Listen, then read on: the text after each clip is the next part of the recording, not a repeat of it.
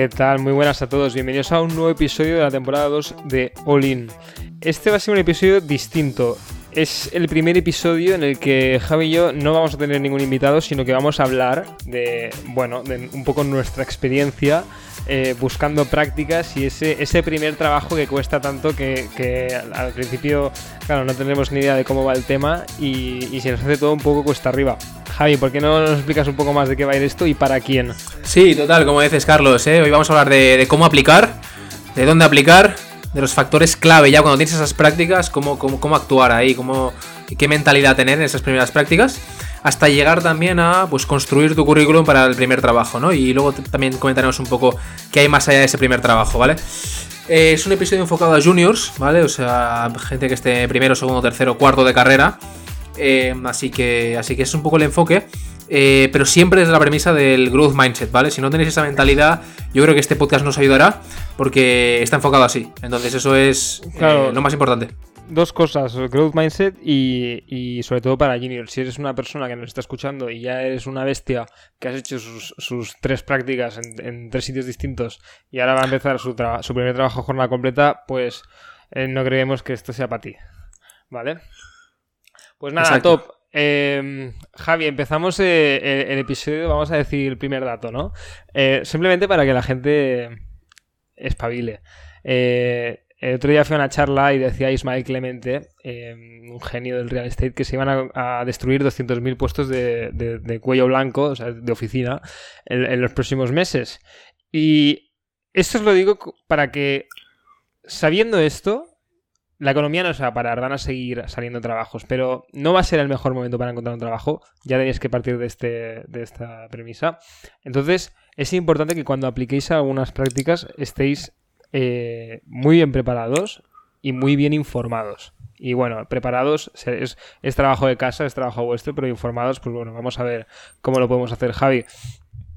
Sí, tío, yo, yo lo primero, la verdad, Carlos, eh, no sé, mostrar nuestra vulnerabilidad también, ¿no? Todos hemos sentido el no me cogen en ningún lado. Hostia, estoy aplicando, estoy en segundo, estoy en tercero, no me cogen, no me cogen. Entonces, ¿qué pasa, no? Soy bueno, saco buenas notas, tal, pero luego van y, me dicen que no a todo, ¿no? Entonces, un poco normalizar esto es, normal, y en segundo, en tercero, pues al final están buscando si pueden perfiles de cuarto, ya gente que haya acabado la carrera incluso. Entonces, nuestro enfoque tiene que ser intentar maximizar, ¿vale? Intentar subir nuestro valor de mercado. Yo creo que eh, por eso es importante, Carlos, yo creo, aplicar, aplicar bien, ¿no? ¿no? No tirar a todo por tirar, porque si no entras en este bucle, hostia, estoy tirando a todo, me dicen que no y tal, y te desesperas. Eso, eso, eso, eso es una pérdida de tiempo por dos motivos. Eh, el primero, al fin y al cabo, eh, te vas a volver loco, ¿vale? Y te va a bajar mucho la confianza en ti mismo. Porque si no aplicas de calidad, no te van a coger. Es que. Y, si te cogen, pues piénsatelo dos veces y ir ahí, porque es que eres el mejor de los perfiles. Eh. Y, la, segunda razón eh, es que, que, tío, el coste de oportunidad. O sea, de una cosa que, tardas, eh, que deberías tardar dos meses, vas a estar seis y te vas a rayar cuando ya podrías estar trabajando. ¿No, Javi? Sí, eh, y luego, bueno, este punto igual, si yo creo que si lo puedes aclarar un poco más, Carlos. El coste de oportunidad. El de coste de oportunidad. El coste de oportunidad, pues mira, la verdad es que la palabra me ha hecho gracia y la estaba pensando y, y de, mi, de mi propia experiencia, ¿sabes? Al final, yo al principio empecé eh, haciendo un montón de CVs, un montón de cover letters, ¿vale? Y a lo mejor no me esforzaba en prepararme muy bien el proceso de aquel sitio que me interesaba tanto. ¿Vale? Porque me, centraba en tener planes B. Y cuando ya me tocó hacer el proceso de aquel sitio que me interesaba tanto, pues no estaba listo. Porque mi tiempo lo había dedicado a otra cosa. A esto me refiero. Vale, genial. Em, no, yo creo, Carlos, ya pasando un poco, ¿no? Si, quieres, este coste de oportunidad, creo que está relacionado a, cómo aplicar, ¿no? Yo creo que tenemos componentes estándares, algo que te vale para todos los trabajos, como tu currículum. Y luego tienes algo más específico que tienes que currártelo para esa empresa, tal, tal, que, bueno, serían cover letter, ¿no? También... Claro. Eh, claro, o sea, vamos a ir de, de, de, lo que te sirve, de lo más flexible a lo menos, ¿no? Entonces, eh, al principio yo diría el, CV, ¿no, Javi? Al final el CV... Sí, yo... Sí, yo creo que no, CV es importante. Al final, eh, yo diría que todo el tema de, de, que esté alineado, de que esté bonito, etcétera. Hay un montón de plantillas en internet de CV. No podéis poner el típico CV con la foto, con las skills a la izquierda, con el con el que cambia ahí, ¿no? Que sale como un apartado ahí de skills que te pone del 0 al 5, que te lo has inventado. Ese CV no se puede llevar. Eh, hay que llevar un CV un poco más profesional, más estándar, con letra. Sí, sí. Eh, mira, os digo, os, digo malas prácticas de, de, CVs que hemos ido viendo y que nos han ido enseñando, ¿no, Javi? Al final, nadie nace, nadie nace sabiendo y, y, hemos pedido mucho feedback. Vale, foto. No pongáis foto. O sea, si alguien quiere saber cómo sois, ya os buscarán en LinkedIn, ya os buscarán por internet, pero el CV es un documento que antes sí que se necesitaba foto, ¿vale? En muchos, y depende del trabajo también, pero pongamos que aplicáis algo de lo que va el podcast, que es em, eh, contabilidad, consultoría o una empresa súper grande, que también para empresas em, tipo Nestlé funciona esto. Em, el típico CV, que tiene dos columnas, que tiene el ranking este de, nivel de inglés, eh, cuatro, cuatro estrellas y media de cinco. Esto es muy poco preciso, ¿vale? Y las dos columnas no es nada, nada aconsejable, ¿no, Javi? O sea... O sea, yo creo que, yo creo que hay que tirar siempre el currículum en, datos reales. O sea, no sé, eh, me ayudé en X empresa con un impacto del 50%, del 100%, ¿no? Poner este tipo de datos. Pero datos que, pues eso, que estén relacionados con alguna acción, que no sean inventados en una escala de, de, cuánto sé de, de algún skill, ¿no? Al final, más que skills, yo creo que hay que transmitir en el currículum experiencias, cosas que has hecho, etcétera, ¿no? Eh, eso por un lado, yo diría, importante. Eh, em, también, eh, otra cosa interesante, y no vamos a entrar mucho en los, los currículums, es para daros una idea rápida. A mí me aconsejaron una vez, y lo empecé a hacer, que era poner arriba del todo donde pones tu nombre, eh, pones tu correo, pones tu teléfono y hay gente que pones su LinkedIn. La dirección de correo postal no hace falta, porque esto era para cuando antes enviabas tu, CV por correo postal. Eh, poner dos líneas de la razón por la que la empresa recibe ese, CV y quién eres, ¿sabes? Por ejemplo, si estás estudiando nivel Pompeo, puedes poner International Business Economics Students, eh, Seeking for an Opportunity en no sé dónde, en el trabajo de tal, ¿Vale? Así ya el recruiter ya sabe exactamente por qué tiene esa hoja de papel delante. Exacto. ¿Vale? Exacto, importante, importante. Y, lo ideal, Carlos, ¿no? Eh, aparte de que le llegue el CV, yo creo que también es cómo le llega el CV, ¿no? Y entonces ahí llegamos a la parte un poco más yo creo donde está el game, ¿no? Donde se puede jugar un poco más ahí. Sí. que, hemos pensado, por ejemplo, ¿no? Eh, si tenéis LinkedIn, tener un buen LinkedIn, pero escribir por LinkedIn a, a, los alumni, gente, hostia, veis a alguien que estaba en la, que está en la Pompeo, que está en una posición similar y le escribís, ya tenéis algo en común. escribís por LinkedIn y, le preguntáis, ostras, eh, ¿cómo es el trabajo? Os interesáis un poco, porque luego él os va a poder recomendar, él os puede acabar haciendo la entrevista y es muy bueno que os conozca de antemano. Maximiza mucho esas chances. Sí, exacto. O sea, veréis que vamos a ir tocando muchos temas. Eh, o sea, guías de cómo hacer, ya dejando el CV atrás, guías de cómo hacer un CV lo vais a encontrar en cualquier lado. Ponerlo en internet. Cómo hacer un buen CV. Em, y, lo de cómo escribir por LinkedIn. O sea, nosotros vamos a, a, a contaros o a intentar transmitiros cuáles son las preguntas que os tenéis que hacer a, vosotros mismos, ¿sabes? Em, entonces, vale, tema LinkedIn. La importancia de un buen perfil, sobre todo cuando eres junior, ¿no, Javi? Porque al final, cuando ya eres más senior, pues la experiencia habla por sí sola. Sí, es un poco el cartel de, junior. Em, y luego yo diría que aparte de que por eso que dices, que, es, que se mira más cuando eres junior, yo creo eh, que, tus años de junior son los más importantes y te van a determinar el, futuro. Entonces, por esas dos cosas yo creo que es importante el LinkedIn más al principio que al final.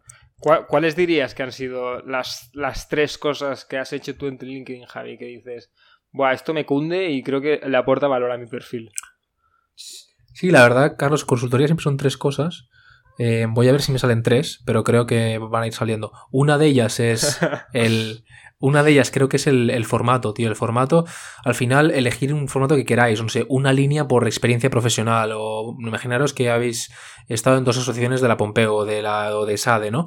Al final, pues una línea describiendo esas asociaciones, pero no pongáis en una cuatro, en otra una línea. Ahí tiene que estar todo muy, eh, muy estandarizado, ¿no? Para que se, lea muy, muy bien. O sea, que diga, ostras, este tío es un tío organizado en, el, en el LinkedIn, que parezca algo bastante profesional. Em, luego, bueno, pues lo que es buena práctica, yo creo, al, si sois de segundo y de tercero y no tenéis tanta experiencia, pues es eso, poner un poco las asociaciones y luego poner intercambios que habéis hecho en, el extranjero, en la parte más de, la parte más de abajo, poner certificaciones, cursos que habéis hecho. Que esté bastante completo de, que se os vea proactivos. Yo creo que es el mensaje que tenéis que dar en LinkedIn, ¿no? Eh, al final, cuando, cuando tenéis esa edad. No sé qué opinas. Eh, sí, sí, totalmente. Y, y bueno, volviendo al tema de la foto, del LinkedIn. O sea, mirad el LinkedIn como una red social, pero una red social profesional. O sea, si podéis evitar poner vuestra foto de la montaña, eh, genial. Sí, aquí, aquí sí que hay que poner foto, ¿no? Como el CV, ¿no? En LinkedIn, foto obligatoria. Exacto, foto, obligatoria, todos guapos y guapas. Con camisa, fondo blanco, nos pongáis ahí con un fondo de estrellitas o tal. Fondo blanco, plain, y, eso. Hay que, ahora hay que hacer un poco de memoria de qué fondo tenemos nosotros, ¿eh? porque a lo mejor estamos aquí predicando y, tenemos algún viaje o algo. Sí, pero nosotros ya somos junior, Carlos, nosotros ya podemos. Somos junior. Em, bueno, y tema escribir a gente por LinkedIn, a mí la verdad es que eh, yo lo he hecho pocas veces, ¿no? Me cortaba bastante escribir a gente, al final es como... es, es como ligar, ¿no? o sea, tiene, que... tiene, cosas similares. Entrarle a alguien y, conseguir que le llames la atención. Sí. Y muy frío, ¿eh? Ahí no... Muy, frío. Es, entrar de discoteca eso, ¿no? Entonces, entonces, entonces ¿cómo, ¿cómo, qué hay que hacer, Javi, para... para... o cuándo hay que hacer esto? ¿Cuándo y qué hay que poner? Sí, a ver, cuando, no sé, yo conozco a gente que, esto lo usa mucho para, hablar y para sacar información de diferentes sitios y estar al día, ¿no? Eh, pero sobre todo cuando vais a buscar esas prácticas, ¿no? Em, y, y cómo, hostia, había, el otro día leí un post de Sahil Bloom, que es, que es un tío estadounidense que, que bueno, que, que escribe mucho por Twitter y tal, y la verdad que comentaba el tío dos, tres cosas cuando haces un cold email, que creo que aplican al LinkedIn también. Vale. Que es, ostras, sé breve, porque al final la persona que te lo está mirando, eh, pues quiere, quiere verlo rápido. Luego sé catchy, o sea, intenta poner todo lo que tienes en el escaparate, no, no intentes ahí ir de humilde, al final yo creo que él tiene que ver que tienes algo a aportarle, tiene que ver este chaval, esta chica, este chico al final usted promete, este me, me, interesa ayudarle porque luego igual me puede retornar ese favor, ¿no?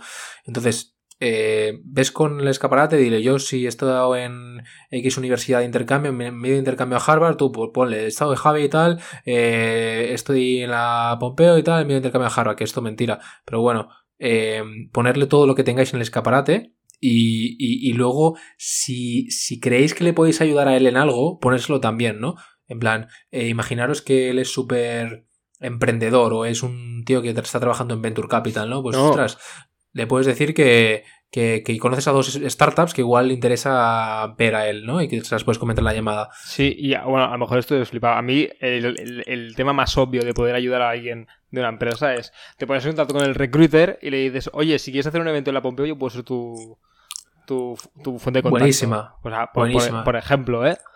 Muy bueno. Em, pero pero, o sea, sí, esto en tema de, de, escribir a gente. Quitaos la vergüenza. Ya lo dijo ya lo dijo Fran en el episodio de la semana de la temporada 1. No tengáis vergüenza de escribir a la gente. La gente. Además, a la gente le encanta hablar de su trabajo. Fijaos. Fijaos, vosotros preguntar a, a, cualquiera de vuestros amigos que tiene prácticas que va a empezar ahí un, una presentación que estarás 5 minutos y aún no te vas a enterar de qué hacer, de lo que se ha enrollado.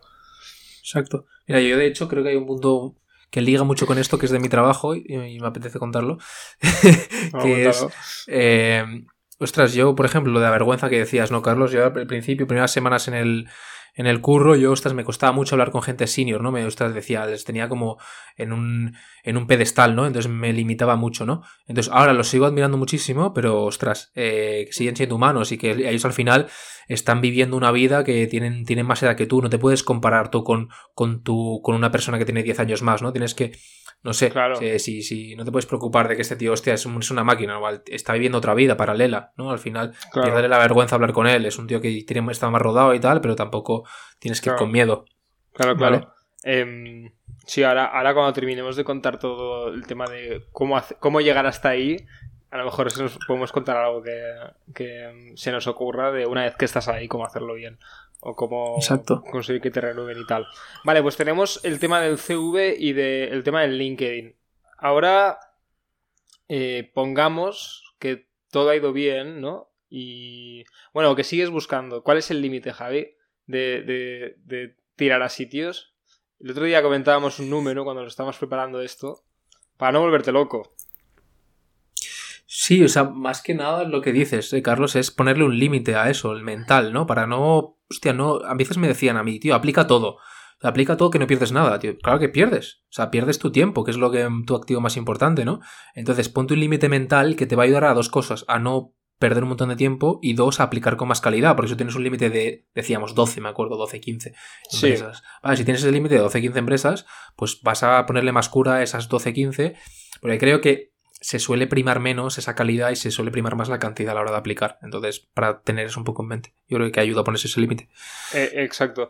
Y luego, cosas si, si queréis hacer, si queréis llamar la atención, mira, yo para la, primera práctica que hice, eh, me enteré de cómo eran sus PowerPoints de empresa e hice uno con los mismos colores y me puse a mí delante. Y. mm, O sea, hice una presentación sobre mí y cómo podía ayudar a- a esa empresa. Sus colores corporativos, tal. Eso les hizo gracia. Eh, o sea, os recomiendo que dentro de lo que cabe, si lo veis adecuado, hagáis algo así. Obviamente, si lo que os llama la atención es investment banking, un PowerPoint no será lo tuyo.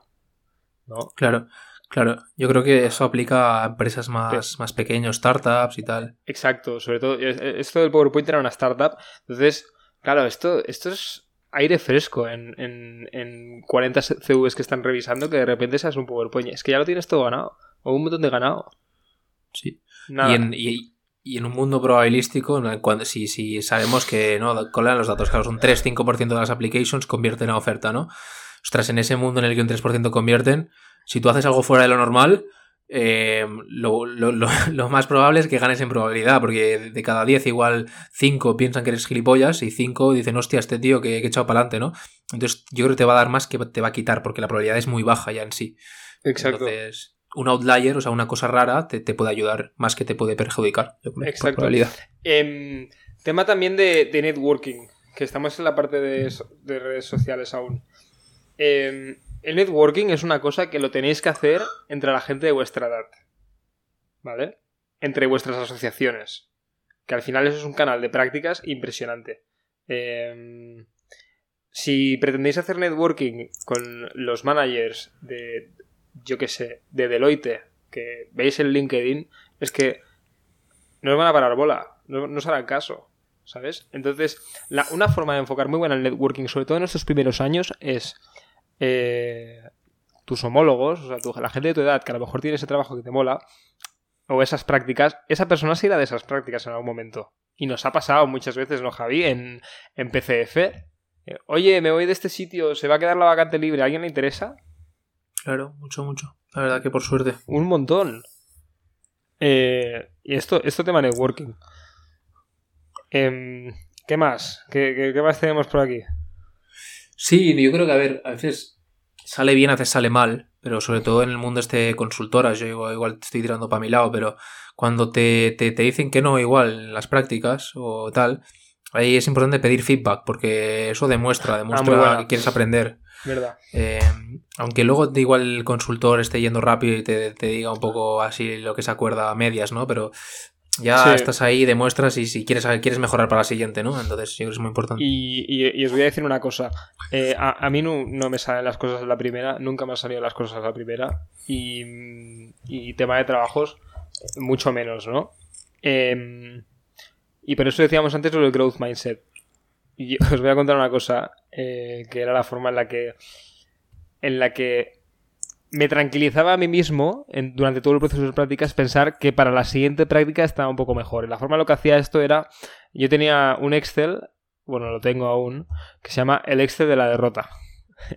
que pese a ser muy pesimista, lo que yo pongo es eh, eh, la, la, empresa, el, el nombre del puesto de trabajo y la fecha de lo que apliqué. Y ahí ponía un comentario de, bueno, todo el proceso, ¿no? Y cómo me veía y, qué sensaciones tenía y tal. Y cosas que tenía que hacer para mejorar. O sea, por ejemplo, hubo un proceso que hice que mm, ya era última ronda y sinceramente parecía que me había atravesado un palo por el cuerpo de lo tieso que estaba. Que la última ronda... La última ronda es la de hacer check si la persona es normal. ¿Sabes? Ya tienes las skills, ya las has demostrado. La última ronda es para ver si les cae bien. ¿No? Claro, viene este mite que, está sonriendo con la espalda más recta que una regla. Bueno, pues obviamente no te cogen. Esto va directamente al Excel. En mi caso, ¿eh? Vosotros tengáis, tened el proceso que queráis. Em, y ya la siguiente, la siguiente entrevista andaba mucho más relajado. También es, mm. es, es práctica, ¿no?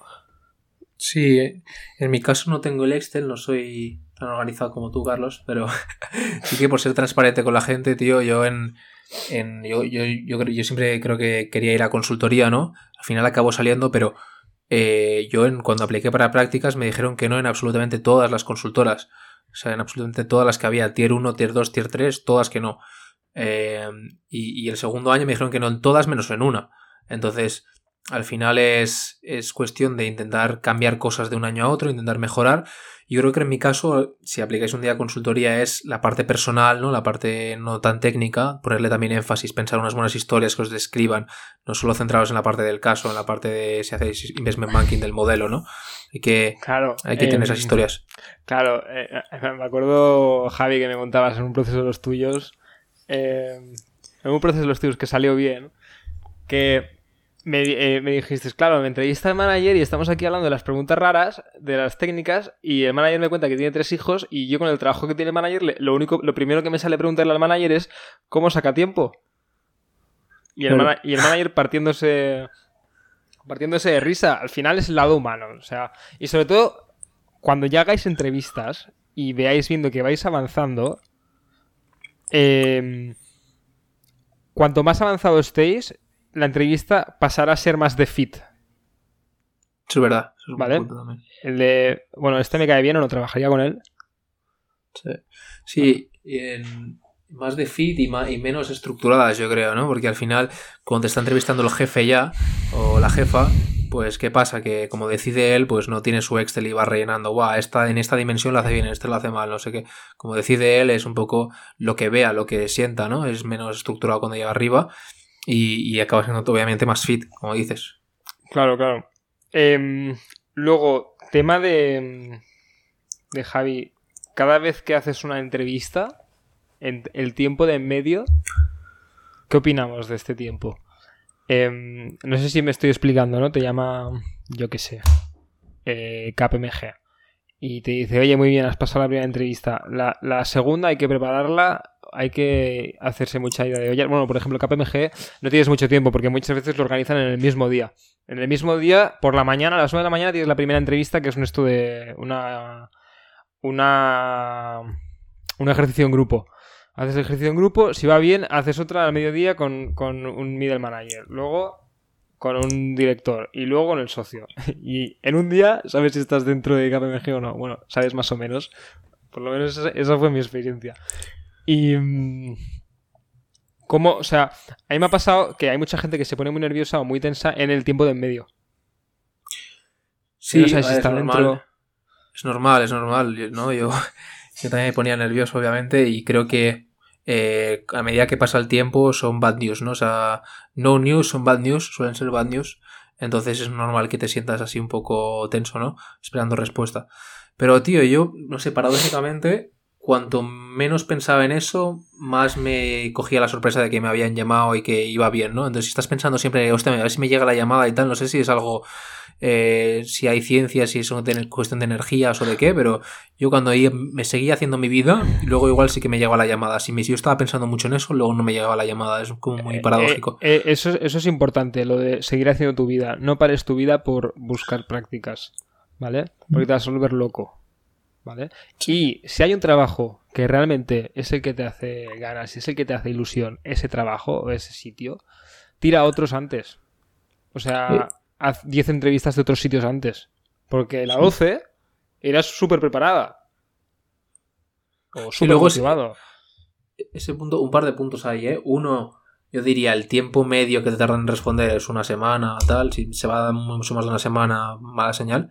Y, y el segundo, que ahora no me viene a la cabeza, bueno, ya me vendrá, ya me vendrá, no me viene ahora. Pero pero relacionado con eso, ¿no? O sea, no tienes que seguir haciendo, tienes que seguir haciendo porque al final vas a construir, construir a largo plazo, ¿no? Puedes estar una semana pensando en X y si no te lo dan, parece que se acaba el fin del mundo, ¿no? Es como que la hostia es más grande si solo piensas en eso.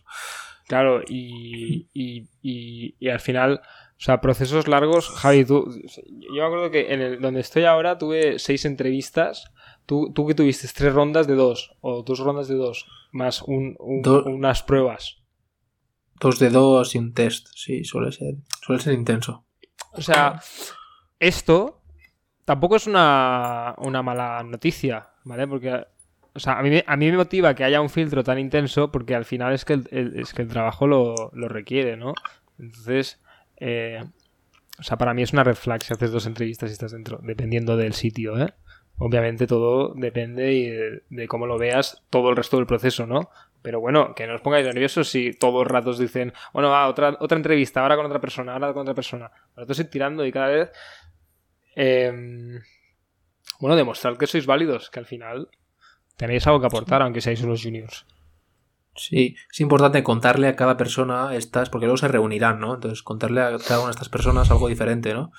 porque si no se van a reunir y todos van a escuchar lo mismo. Si se reúnen y cuando se reúnen están aprendiendo cosas más, más cosas de ti, pues va a ser aún mejor. Y luego otro pequeño punto que me sale ahora es, hostia, eh, si no habéis hecho muchas entrevistas, poneros a practicar en cosas que nos interesan. Hacer una entrevista donde sea, porque os va a dar confianza, os va a dar un poco de ego, que a veces al principio está muy tocado el ego. Normalmente es yo no creo que sea bueno tener mucho ego, pero cuando te están diciendo mucho que no, al principio es es complicado a veces, a mí para mí era complicado. Entonces aplicar a sitios que igual no queréis para practicar entrevistas y para tener un poquillo más de ego en las otras, para tener algo ahí, ostras, pues sí que me han dicho que sí en algún lado, ya sé que me pueden decir que sí, romper esa barrera un poco.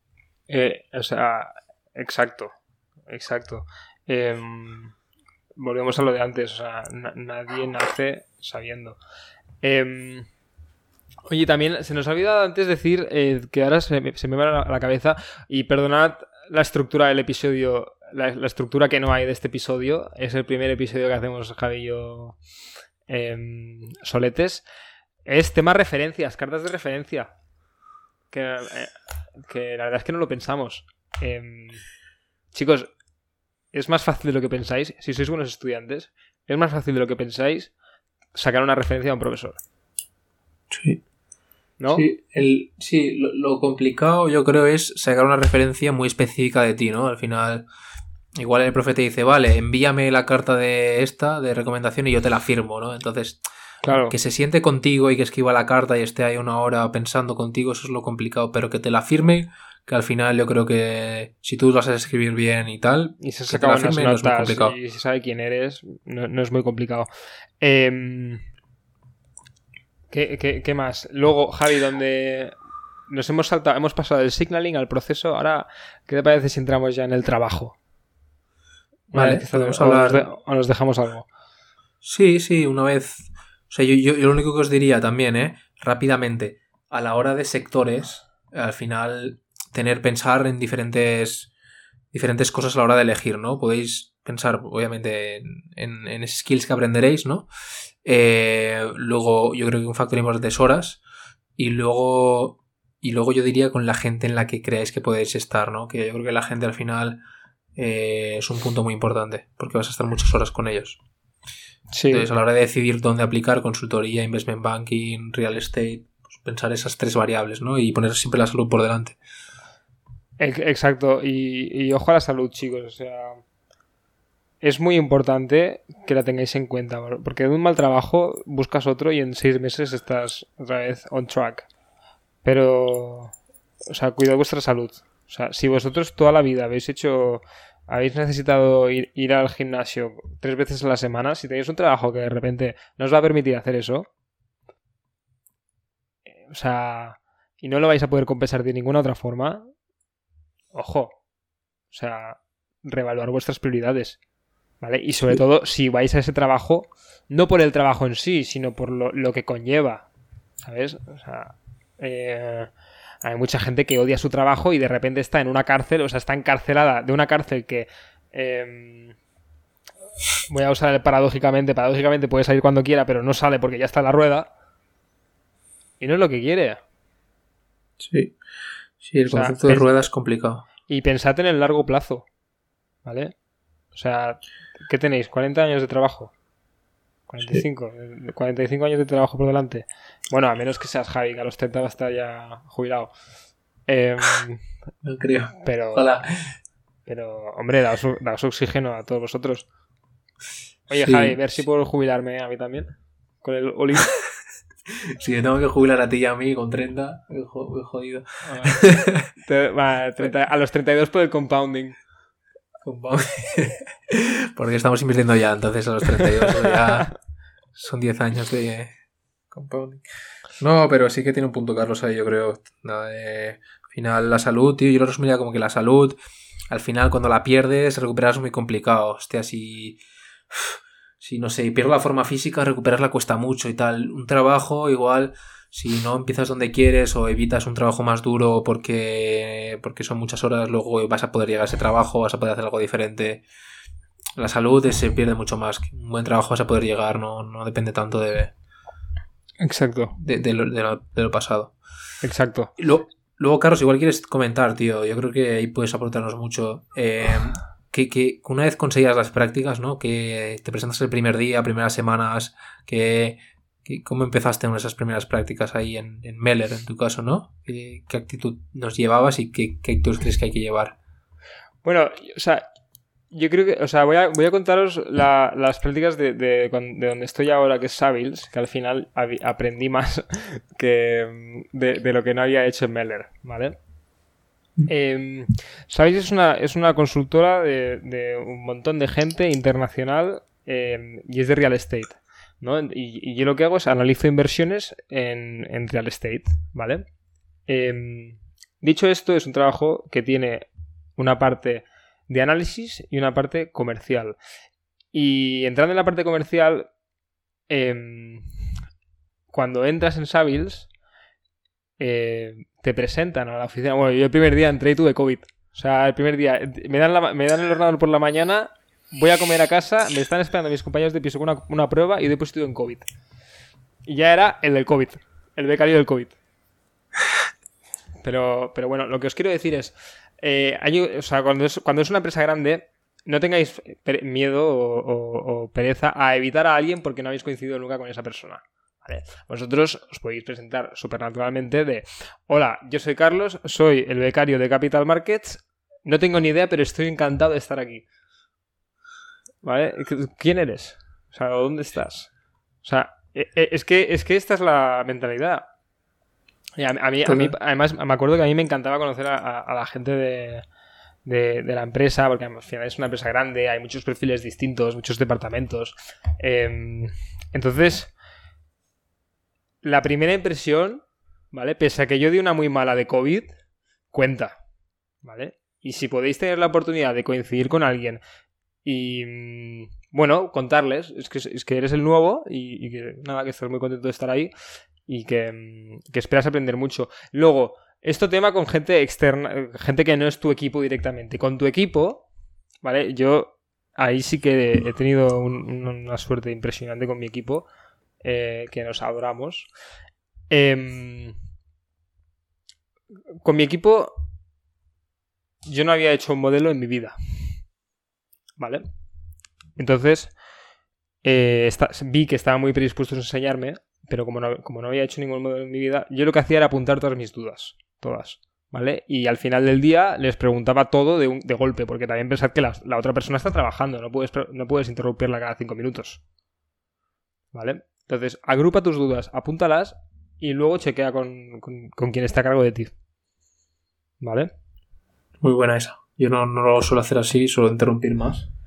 Pero bueno, es una buena forma. Bueno, o sea, tener en cuenta al otro. Sí, exacto. Y, y, y no te digo que, que, que, le interrumpas al final del día, ¿eh? Digo a, a cada 40 minutos. Vale. Vale. Sí. Eh, Eh, esa es sin duda, Carlos. Yo, por añadir otra, eh, que está relacionada con lo que has dicho, tío. La actitud de puro descubrimiento, de no sé nada. eh, y luego, eh, yo diría también algo Escúchame, que, que- an- que- an- antes, antes de que digas lo que me, me contaste el otro día que me gustó mucho. em, loco, ahora no, ahora no me acuerdo qué, me- qué iba a decir. ah, ah, que, que- que te cogen de becario, de junior, de recién graduado. O sea, no, no intentes demostrar que eres diosa con el Excel. Exacto. ¿Vale? O sea, Sí. no, no se espera de ti. No lo tienes que hacer. Que lo eres, pues genial. Eso, eso que te llevas extra. Pero no te, no te frustres contigo mismo. Sí, Ahora- y, y pe- pensar en, en pensar en vosotros también, ¿no? no igual llegaba a las primeras prácticas con, no sé, presión, no sé si presión o tal, con ganas de, de demostrar, ¿no? Pero también vosotros tenéis que plantearos si realmente ese sitio os gusta, si lo que hacéis os gusta, tal, no es solo vosotros demostrar al otro, ellos también os tienen que demostrar a vosotros que, os ayudan, que se preocupan. Entonces no quitaros esa presión mental, ¿no? Pero luego sí que creo que lo que es clave, eh, que fui viendo, yo, sobre todo en Neuroelectrics, las primeras que hice es, hostia, eh, tú al final te han contratado para hacer un trabajo X, entonces si tú vas a dar un plus más que ese trabajo X eh, y pides un poco más de trabajo o demo- denotas interés, luego lo que te va a caer de extra y lo que tú estás pidiendo de extra es un trabajo mucho más interesante. Porque al final es algo que el manager tenía, tu, tu superior tenía pensado hacer él, siempre se queda a lo mejor. Y en ese caso, como tú estás pidiendo un poco más y lo tuyo te lo has pulido rápido, pues luego te va a dar algo más interesante. Entonces, si tú puedes hacer eso desde el principio, vas a entrar en una rueda de, ostras, estoy cubriendo cosas más interesantes de media. Y entonces luego, como el manager va a ver que tú lo haces bien eso, vas a tener un global, un trabajo mejor, más, más interesante, ¿no? Indirectamente se te van a pasar responsabilidades. Eh, entonces creo que es clave dar ese poquito más al principio para, para ir cogiendo trabajo de más calidad. Claro, total. Eh, y luego temas como más como tangibles. Eh, responde a los correos siempre. O sea, si te envían un correo por la mañana diciendo que hagas esto, no esperes a contestarle al final del día cuando ya esté hecho. Di, ok, lo trabajo. ¿Vale? Sí. Eh, eh, no sé, ¿qué, qué más se te ocurre de cosas así básicas, Javi? De, Sí. muy, muy tangibles. El del correo es es lo que dices total, ¿no? Demuestras que hay interés, que estás ahí, pero tampoco, tampoco tienes que responder al instante, ¿no? Nos referimos a responder en un plazo de una hora, ¿no? Si quieres revisar el correo cada hora y ahí respondes, Exacto. pero no dejes para el final del día, ¿no? Para que no te despiste tampoco mucho. Eh, eh, exacto. Em, feedback. Eh, pide feedback. Al principio, me- bueno, me dijo un amigo, un amigo mío, eh, un crack, me dice, tío, eh, yo mis prácticas las distinguía en tres, en tres fases. La primera y la última, de la que todo el mundo se acuerda, y la de medio.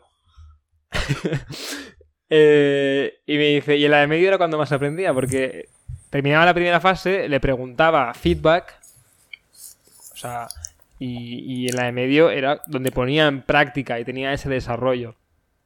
Y, y, tenerlo en cuenta, si tenéis, si tenéis unas prácticas de seis meses, a lo mejor al, al- al segundo mes es un buen momento para decir que podéis mejorar. Y si queréis una oferta en ese sitio, será más probable que la consigáis si la primera manía que tenéis y que os han visto ya la corrijáis, porque os verán más, más como flexibles en vuestra manera de trabajar, ¿no? Exacto. Eh, sí, esa es muy buena. Esa es muy buena. Y luego, tío, o sea, esto que decías está muy relacionado con lo que dice Kahneman en su libro, eh, Thinking Fast, Thinking Slow, que es, ostras, tanto la primera impresión, ¿no? O sea, la primera impresión como la última se queda mucho más en la memoria. Y todo lo que hay en medio es lo que puedes usar tú para ser vulnerable, para pedir feedback, para tal, para mejorar.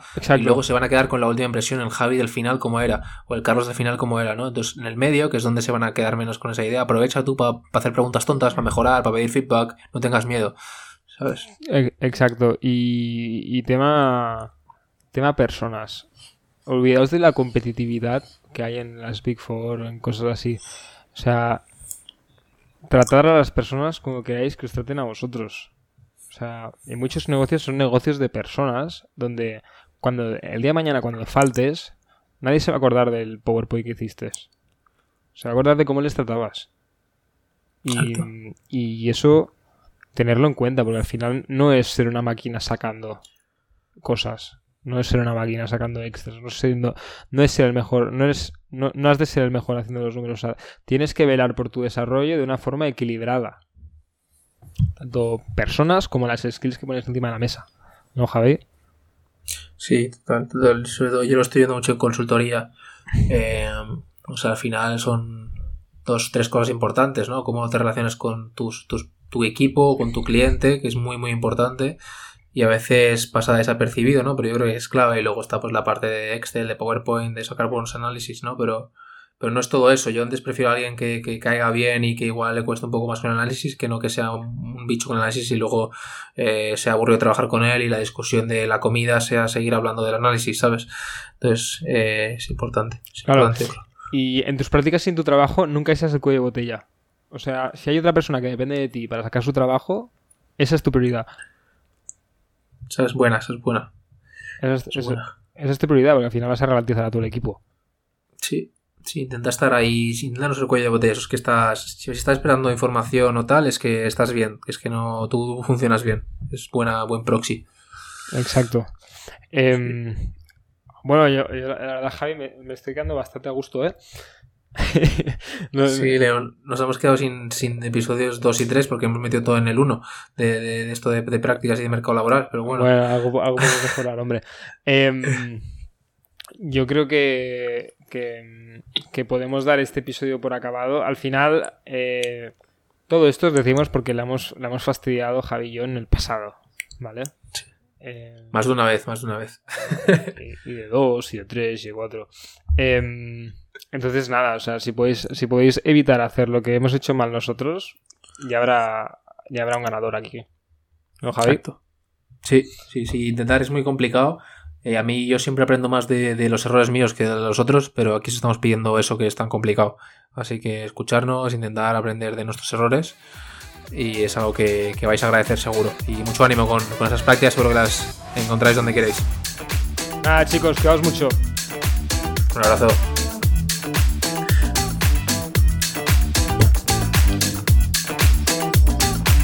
A través de Olin pretendemos aprender de nuestros invitados, así como enriquecer a nuestra audiencia. Los entrevistados son elegidos discrecionalmente y vienen sin ningún tipo de patrocinio. Este programa no pretende dar consejo ni bien promover las empresas, certificados o libros que puedan haberse mencionado. Por último, acordaros de seguirnos en Instagram para enteraros de todo. Olin Podcast barra baja es. Cuidaros mucho y nos vemos pronto.